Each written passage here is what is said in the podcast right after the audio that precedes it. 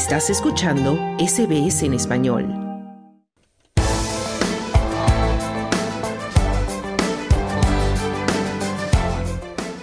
El año 2023 que ya se fue estuvo lleno de desafíos financieros para las personas, tanto en Australia como en todo el mundo.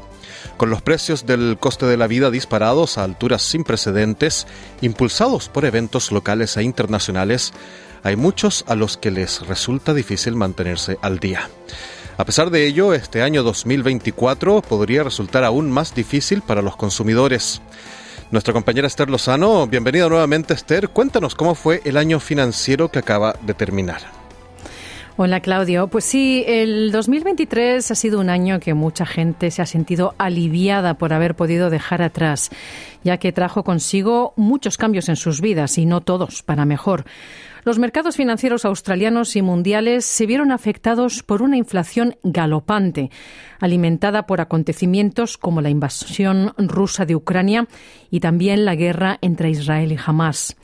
El doctor George Callum, profesor del Instituto de Tecnología Stevens en Hoboken, en Estados Unidos, dice que la inflación puede servir como una distracción de los problemas importantes que dan forma al curso del mundo.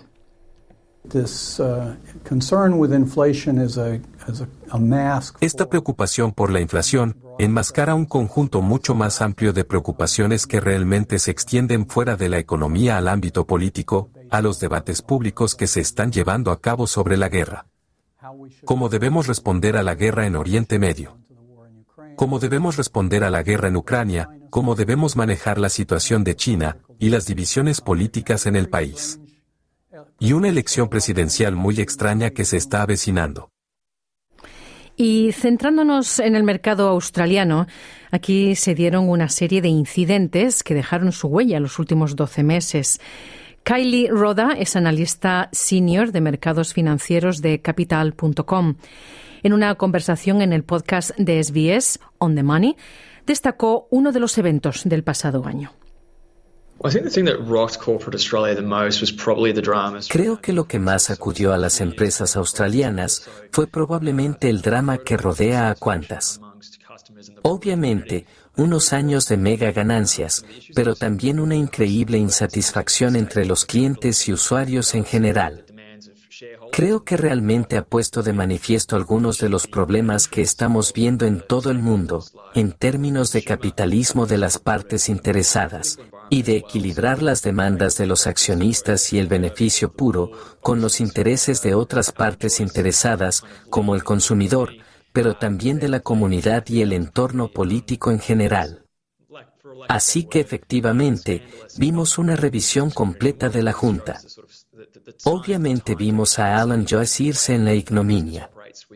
Creo que ese fue probablemente el evento más escandaloso en la comunidad empresarial y uno que realmente muestra los signos de los tiempos en cómo operan los negocios dentro de la economía en general. Era el analista Kylie Roda. Pero el director ejecutivo de Qantas, Alan Joyce, como decía este analista, no fue el único líder del mundo financiero australiano que renunció a su cargo en el año 2023. Philip Lloyd también anunció su dimisión como jefe del Banco de la Reserva de Australia tras una serie de subidas de la tasa de inflación que actualmente se sitúa en el 5,4%. La directora ejecutiva de Optus, por su parte, Kelly Bayer Rosmarin, también dejó vacante su puesto después de una interrupción masiva en la red de la compañía a principios de noviembre que dejó a millones de sus clientes sin poder acceder a sus servicios durante varias horas. El analista Roda dice que estos cambios a nivel de liderazgo muestran que la gente se está volviendo menos tolerante con los errores.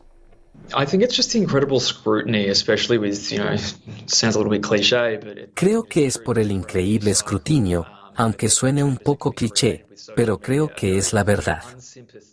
El ciclo de noticias de 24 horas, las cámaras de eco que se pueden crear con las redes sociales, una comunidad muy poco comprensiva cuando se trata de problemas corporativos, errores corporativos, una mayor responsabilidad de las juntas directivas a nivel de liderazgo. Y, de nuevo, creo que es un tema que hemos visto en el extranjero y que se está volviendo más frecuente aquí también, es un alejamiento del anticuado Belche en el capitalismo de accionistas a otro que resulta preocupante.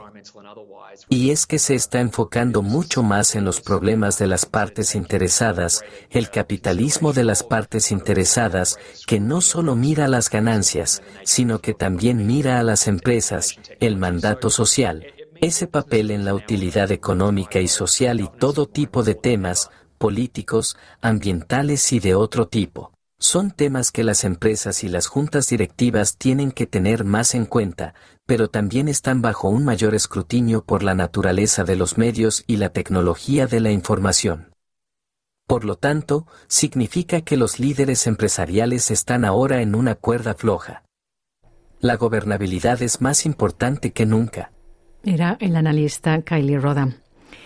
Pues bien, 2023 fue considerado por muchos como un periodo de transición para el mundo que todavía estaba tratando de recuperarse después de la pandemia del COVID-19.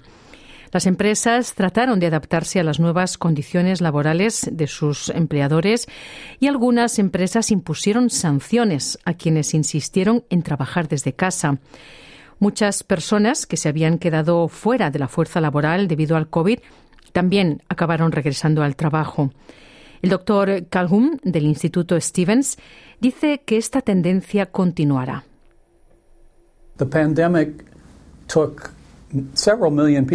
La pandemia sacó a varios millones de personas de la fuerza laboral, evidentemente, y que simplemente dijeron, al diablo con esto, yo soy lo suficientemente mayor o tengo suficiente dinero, puedo quedarme fuera por un tiempo.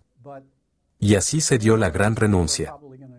Pero, ya sabes, muchas de esas personas probablemente volverán a la fuerza laboral, y eso también se volverá a normalizar. Entonces, creo que el mercado laboral parece que finalmente se está volviendo a normalizar después de un shock increíble y sorprendentemente profundo que lo golpeó en 2020 y 2021. Era el doctor Callum del Instituto Stevens. Y los últimos meses del 2023 han dejado un pequeño rayo de esperanza para los australianos duramente golpeados por el aumento del coste de la vida. Con la inflación cayendo a un ritmo más rápido de lo esperado y las tasas de interés manteniéndose relativamente sólidas, existe un optimismo controlado de que los precios del costo de vida pronto podrían volver a niveles más razonables en el nuevo año. El analista Roda dice que el desafío para el 2024 será ver que la inflación baje aún más. Creo que la etapa en la que estamos, el ciclo de ahora es, lo que se llama el problema de la última milla, es que llegas a una especie de 90% del camino y las cosas bajan bastante rápido. Pero ese último 10% del viaje, el viaje que va de, digamos, una inflación del 3 al 2%, puede llevar algún tiempo. Y la pregunta es, bueno, si eso sucede, y si sucede, ¿qué lo impulsa? ¿Es una recesión? Lo cual sería un problema en sí mismo.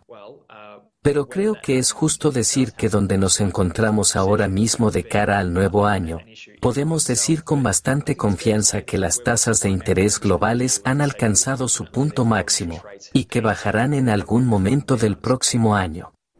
Era el analista Kylie Roda.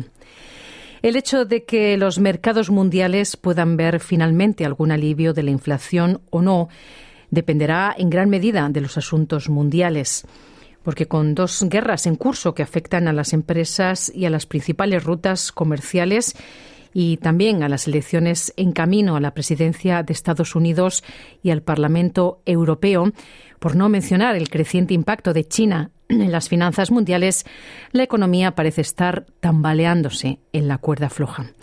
Así que el próximo año viene con sus propios desafíos y aquí estaremos pendientes, Claudio. Muchas gracias, Esther Lozano, por ese informe. Esta historia fue producida por Ricardo González y Alex Anifantis para SBS News.